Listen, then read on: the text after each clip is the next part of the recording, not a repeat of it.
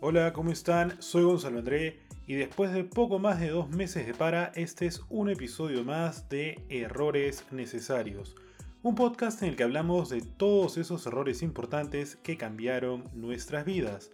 Ahora sí, nuevo programa todos los martes sin excepción.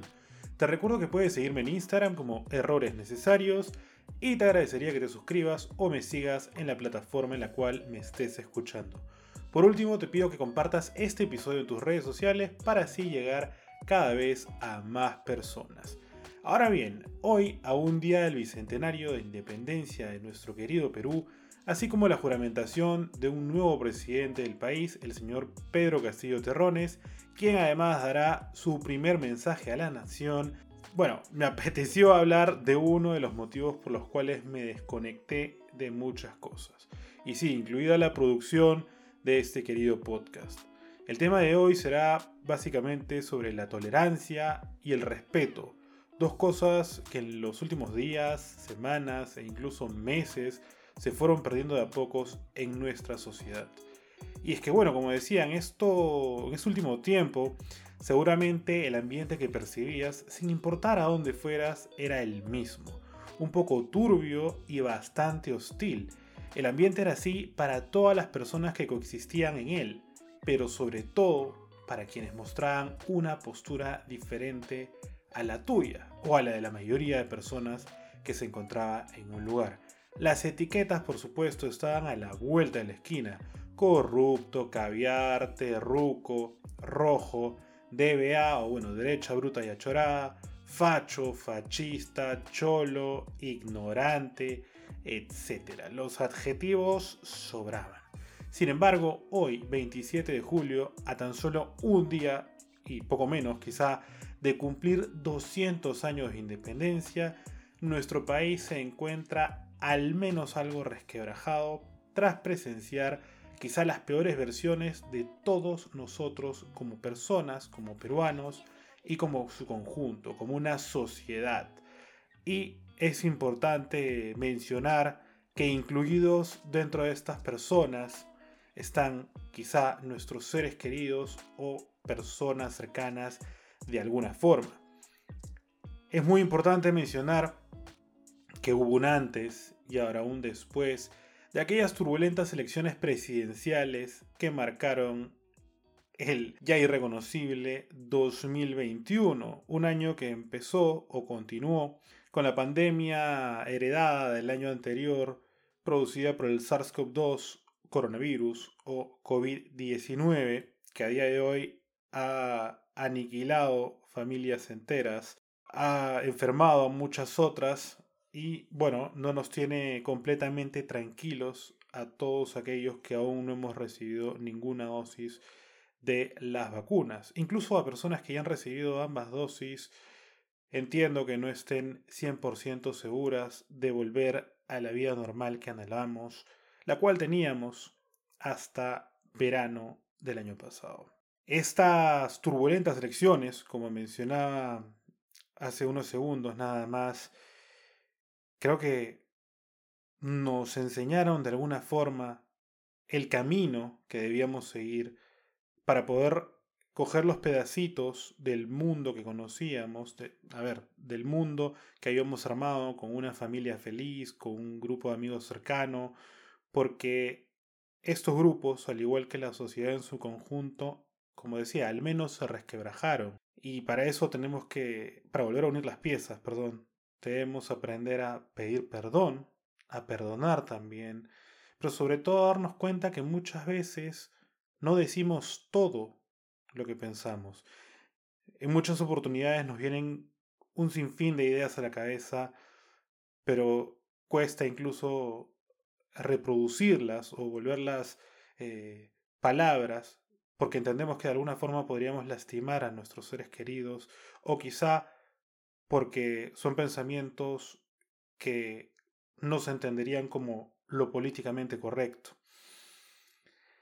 Y bueno, en mi experiencia, ya que este podcast se trata de errores, yo diría o quisiera compartir con ustedes que personalmente al principio me mantuve al margen de emitir un juicio de mostrar mi punto de vista, mi apreciación sobre lo que fueron las elecciones o sobre las posturas que mostraban cada uno de los candidatos en primera, en segunda vuelta y sus seguidores o simpatizantes.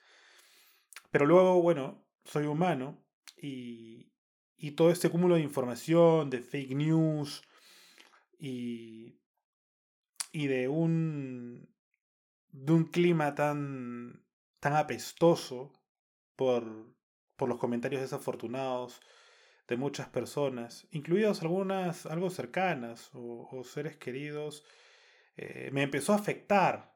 Todo esto me, me dañó de alguna forma porque, a ver, dejé que así fuera. Yo tomé esa decisión.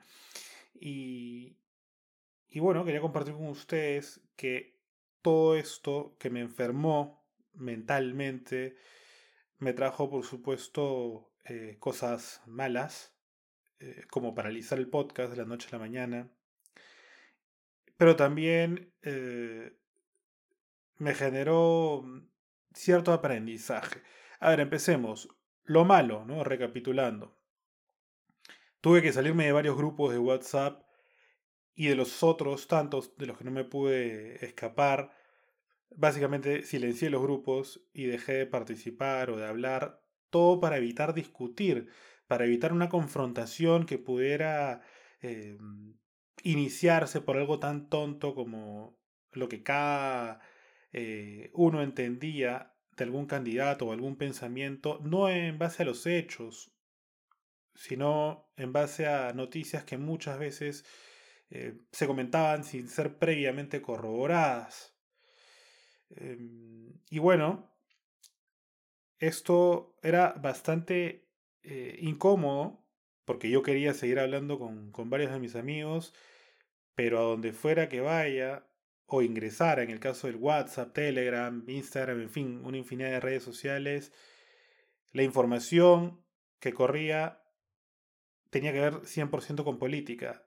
Si había un grupo de deportes, de exalumnos de la universidad, el instituto, el colegio, había política. Entonces no había de otra cosa que conversar o si lo hubiere, en algún caso, esa conversación de algo tan banal eh, terminaba de alguna u otra forma, vuelvo y repito, en política. Entonces, de un momento a otro decidí empezar a mi modo, a mi estilo, a combatir la desinformación a través de mis redes sociales, sobre todo WhatsApp e Instagram, pero también a compartir la información que había contrastado, corroborado en diferentes medios o con diferentes amigos o fuentes, tanto a favor como en contra de todos los candidatos en primera, pero sobre todo en segunda vuelta. Eh, no me guardé nada. Bueno, gracias a eso también me llevé algunos... Eh, algunos ataques, iba a decir, pero no, no llegó a tanto. Más bien una confrontación, pero bien manejada. Eh, porque ya de algo me habían curtido los intercambios y las discusiones previas. Pero bueno, yo estaba en esta cruzada para combatir la desinformación, una pequeña cruzada, como comentaba, pero llegaba un punto en el que rebasaba mi límite y no llegué nunca a, a faltar al respeto a alguien como tal, pero el tono de la conversación sí em, fue escalando y lo malo fue eso, ¿no? Que hubo una cierta distancia con algunas personas, pero bueno, en fin, creo que tenía que darse. Ahora viene lo bueno, de alguna forma, o los aprendizajes que, que noté y bueno, que comparto con ustedes, porque creo que les podría servir a algunos. Lo que aprendí en parte fue, primero, a pedir perdón y a aceptar las disculpas de otro. Porque como decía, a veces la conversación o el, el calor de la misma eh, hacía que el, el, ambiente en sí se enturbiara un poco más de lo que debía y se lanzaran comentarios quizá un poco desafortunados o que no, que no debían darse, al menos en ese momento. Otra cosa importante que rescato es que, aunque no lo crean, descubrí que se puede hablar de temas tabú. En el Perú probablemente sean política, sexo, eh, religión y unos cuantos más.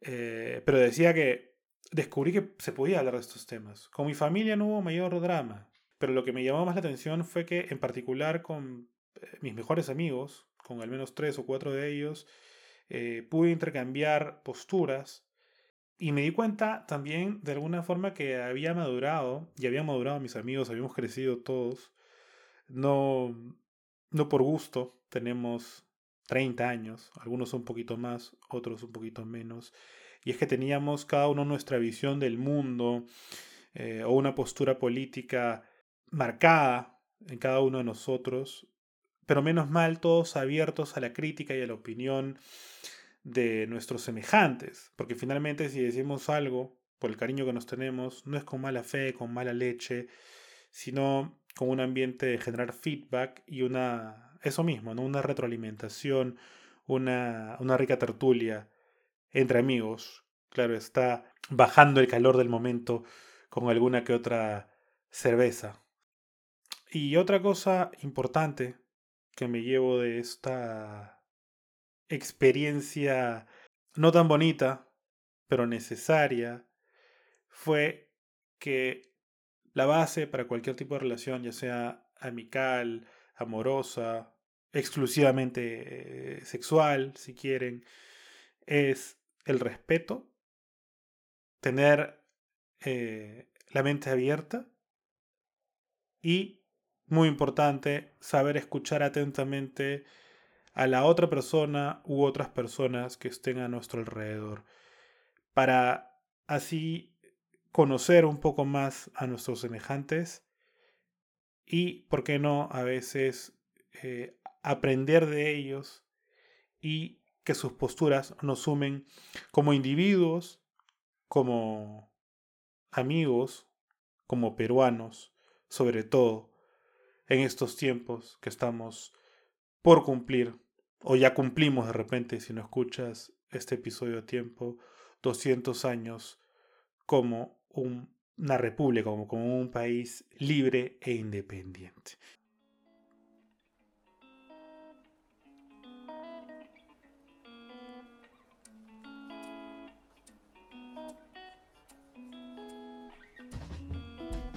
Bueno, eh, este básicamente ha sido un episodio express, básicamente sin pauta, más que el, tema de hoy. Por eso habrán notado algún blooper que otro por ahí.